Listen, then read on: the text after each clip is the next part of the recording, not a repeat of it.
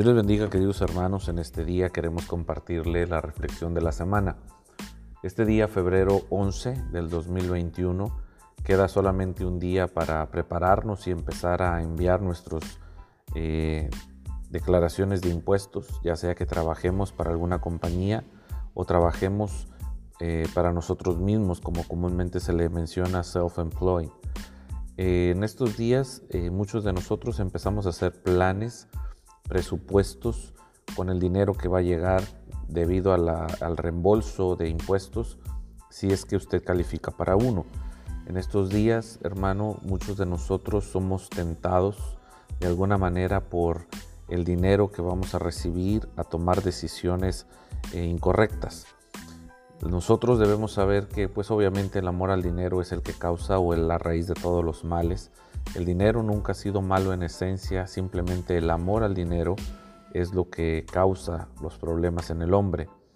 En estos días, muchos de nosotros nos hemos puesto a pensar qué vamos a hacer con el reembolso que llega, qué vamos a hacer si el gobierno nos va a regresar algunos miles de dólares o algunos cientos de dólares en este año. Lo ideal, hermano, es que usted con ese dinero pague si es que tiene alguna deuda por ahí. Lo ideal es que usted liquide esas deudas que todavía lo siguen eh, mortificando o lo siguen persiguiendo.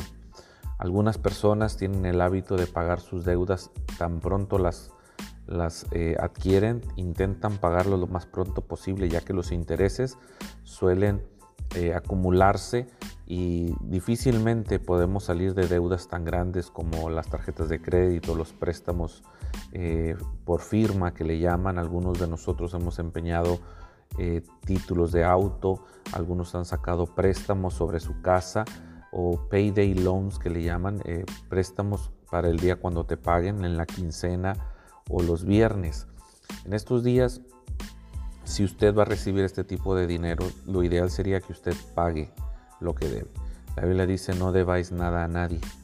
Y es que cuando uno empieza a deber, uno se convierte en esclavo del que le prestó.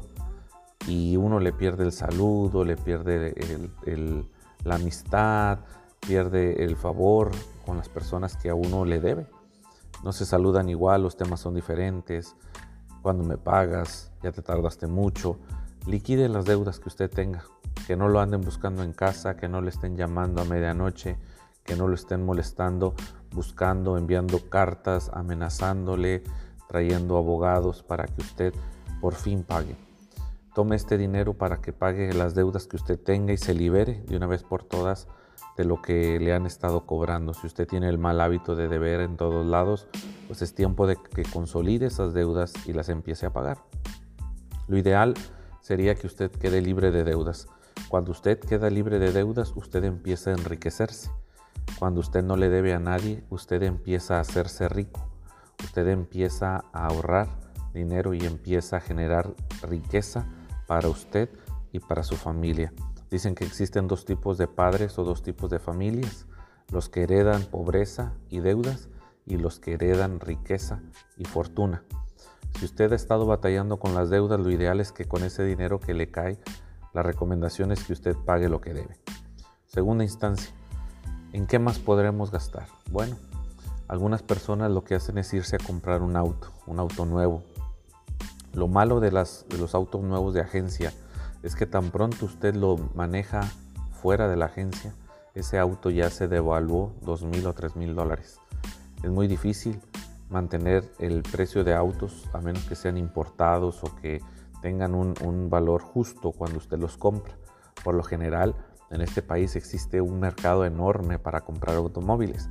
Si usted necesita un auto, usted necesitaría comprar un auto no de último modelo ni de última gama, sino un auto que sea confiable para llevarlo y traerlo al trabajo, para llevarlo y traerlo a la escuela, para el uso diario, un auto pequeño tal vez que no consuma mucho gasolina, que pueda hacer el trabajo que usted necesita. Si usted trabaja y ocupa un vehículo eh, automotor de, de carga, una camioneta, eh, alguna traila, pues bueno, lo ideal sería que usted invirtiera en esto.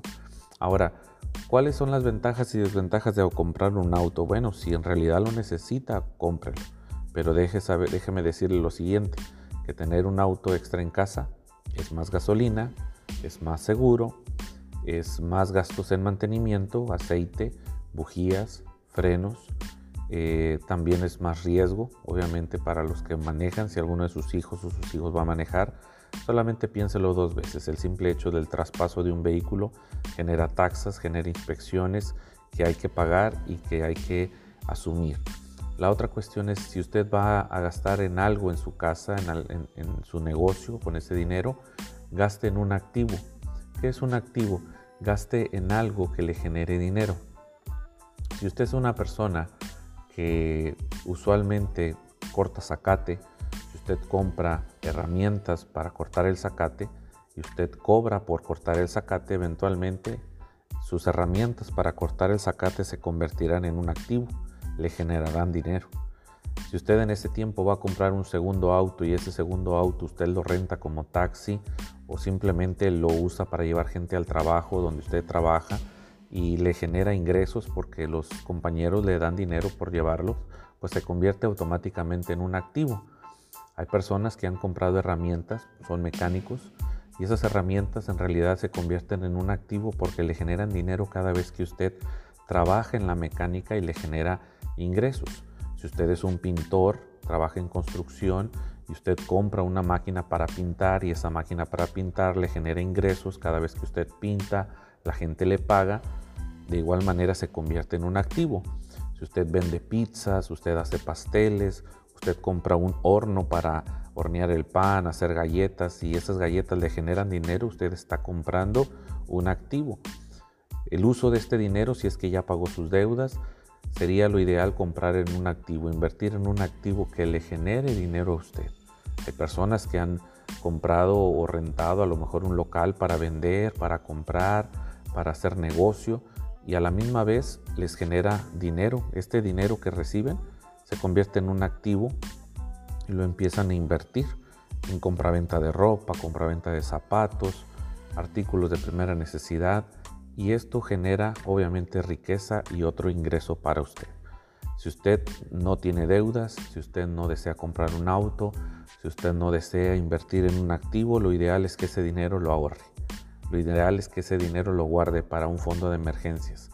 Hoy, en estos días difíciles donde las enfermedades están a la orden del día, lo ideal sería tener guardadito algo ahí.